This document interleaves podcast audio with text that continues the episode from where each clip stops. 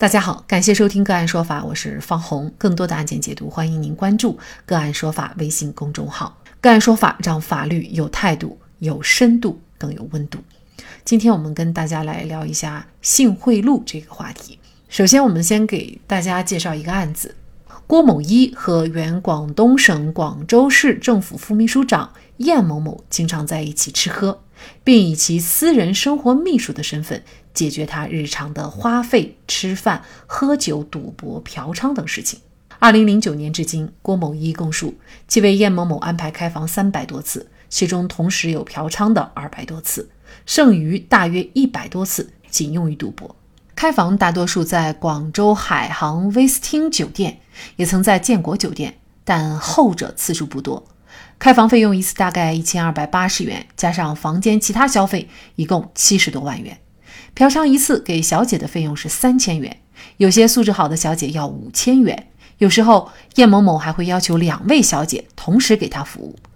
嫖娼费用一共七十多万元，上述花费总共一百四十多万元。郭某一称，他有时候直接从夜总会找小姐给叶某某，有时候通过他的一个叫文文的情妇介绍，找他的一些还在读书的同学给叶某某。待嫖娼完后，郭某一说他会给小姐每人三千块钱，有些会给五千元。这些小姐都是在校女学生或模特，开房全部都是以郭某一的身份证登记入住的。其最后一次为叶某某安排嫖娼的是二零一五年四月，在四川成都，郭某一在香格里拉酒店开了一间房，先后叫了两个小姐过来给他嫖宿。法院根据疑点利益归于被告人原则，从低认定嫖娼次数两百次。每次嫖资三千元，故嫖资共计六十万元。那么，另外还有一起有关性贿赂的案件，这是一名女官，一九五八年出生于湖南省茶陵县的蒋某某。蒋某某没有接受过高等教育，读完初中便辍学进入社会上打工。可就是这样一个只有初中文化程度的女人，只用了短短十三年。便从仓库保管员升到了湖南省建筑工程集团总公司副总经理、副厅级干部，同时贪污敛财达一千多万元。性贿赂是他的有力工具，被蒋某某性贿赂击倒的各级干部达四十多人。一九七六年，十七岁的蒋某某来到湖南省茶陵县农村插队落户，一位领导被性贿赂以后，让蒋某某成为一名仓库管理员。他发现自己的美色是最好的武器，以后又故技重施，迷倒了一位又一位的上司。蒋某某成功担任公司经理以后，开始想办法敛财。一九九五年，蒋某某结识了湖南省原计划委员会主任陈某，利用美色俘获了陈某。随后，二人通过虚假招标谋取钱财。蒋艳萍第一次空手套白狼，赚了一百多万。在此之后，蒋某某将美色和权力相结合，赚钱就如同探囊取物，短短几年就非法获取上千万元。最为离谱的是，一九九九年，蒋某某因贪污受贿被刑事拘留期间，为求苟活，他竟然用美色将汉寿县看守所副所长万某成也俘获了。最终，蒋某某被判处死刑，缓期两年执行。在法律上，什么样的行为算是性贿赂？有权色交易。就都是性贿赂吗？性贿赂又会如何定罪？就这相关的法律问题，今天呢，我们就邀请北京盈科长沙律师事务所何忠明律师和我们一起来聊一下。何律师您好，你好，嗯，好，非常感谢何律师啊。那性贿赂，呃，是一个什么样的概念呢？这个性贿赂啊，根据百度百科上的定义，所谓性贿赂，是指不法分子。以提供性服务或者雇佣性工作者提供性服务的方式，向当权的国家工作人员行贿，以使国家工作人员利用职务之便为其谋取不正当利益的行为。性贿赂它包含性受贿和性行贿两个对合的罪名。性受贿。可以定义为国家工作人员利用职务上的便利，接受他人提供非正当性服务，为他人谋取利益的行为。而这个性行贿，啊，可以这么定义：为谋取不正当利益，给予国家工作人员以不正当性服务的行为。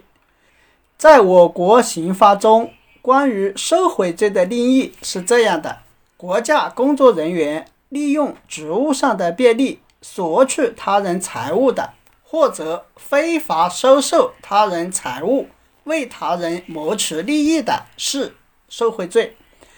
贿赂犯罪中的财物包括货币、物品和财产性利益。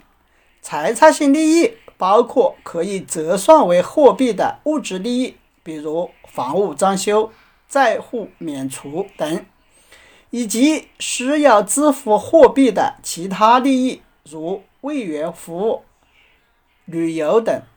后者的犯罪数额以实际支付或者应当支付的数额计算。也就是说，在我国刑法规定的这个受贿罪中，犯罪对象。仅限于财务，不包括性服务。虽然这个性服务和财务一样，都能满足人的某些欲望，其实权色交易的贿赂方式在实践中并不少见。可以说，大多数腐败分子都有生活作风问题，而以性贿赂形式所表现的权色交易的贿赂行为。具有相当的隐蔽性，故其对公务人员的廉洁性和社会公权的侵犯程度，比权钱交易更为严重。总之，目前我国刑法没有将性贿赂入罪，但嫖资是一种财产性利益，可以认定为受贿罪的犯罪数额。那比如说像我们今天所看的这个案件哈，就是第一个案件，原广东省啊广州市政府的副秘书长叶某某哈，那么他呢是呃嫖娼次数呢，那法院是认定二百次，那么每次嫖资呢算是三千元，像这种行为算不算是他已经构成了受贿了呢？因为他是可以用金钱来呃计算的啊，这个叶某某是构成受贿罪的。虽然这个叶某某他接受的是性服务，没有直接收受财物，但这些性服务是行贿人，也就是那个郭某，他付出了对价的，即这个行贿人郭某某为叶某某支付了嫖资六十万元。这六十万元的嫖资，它是一种财产性利益，故叶某某的行为触犯了我国刑法第三百八十五条的规定。构成受贿罪，那这个有嫖资的我们可以理解哈。那事实上还有一种情况就是没有嫖资的啊，比如说某些人把自己的情人直接送给领导了，那这个呢是没有看到直接的这个嫖资。那么像这样的行为，领导这一方又算不算是构成受贿罪呢？像这种情况，因为那种性服务它很难用金钱去衡量，所以就不算，不算受贿罪。那事实上。也不构成犯罪。只不过在滥用职权了，就可能会构成滥用职权罪。第二个案例就是蒋某某哈，那么蒋某某呢，他是用自己去色诱，呃，跟各种权力相结合，然后呢，达到他的目的，升官也好，发财也好。那么像他的这种行为，又构不构成行性行贿？那么当然了，法律当中没有性行贿这一说，那么构不构成行贿罪呢？我们前面对这个性贿赂啊已经分析过了啊，因为我国刑法它没有将性贿赂入罪啊，所以说像蒋某某他这种以色相换取职务升迁的行为，他不构成行贿罪。那么也就是说，其实官员被性贿赂，并不是都会构成罪名的。是的，你像这个案子里面。那些接受性贿赂的干部，他们也不构成受贿罪。但是呢，这并不意味着说，呃，我们这些干部就可以肆无忌惮，只要不交、不涉及嫖资，那么就可以跟相关的女性发生一些这种不正当的关系。这个背后的风险是非常大的。是的，像这种选拔干部时的腐败行为，他需要承担相应的纪律责任和行政责任，比如啊，开除党籍、开除公职等等。嗯，另外就是说，哪怕没有别的，自仅仅就是党党员干部，同别人通奸，是吧？这个也是违反纪律的了，也会受到纪律处分的。尽管我国法律对性贿赂没有入刑，但是权色交易破坏了家庭，败坏了社会风气，又最容易惹祸上身。权色交易是条不归路，走上去了，想脱身，并非易事。好，在这里再一次感谢北京市盈科长沙律师事务所何仲明律师。更多的精彩案件解读，欢迎您继续关注我们“个案说法”的微信公众号。如果您有相关的法律问题，也可以添加幺五九七四八二七四六七的的微信号向我们进行咨询和交流。感谢您的收听，我们下期节目再见。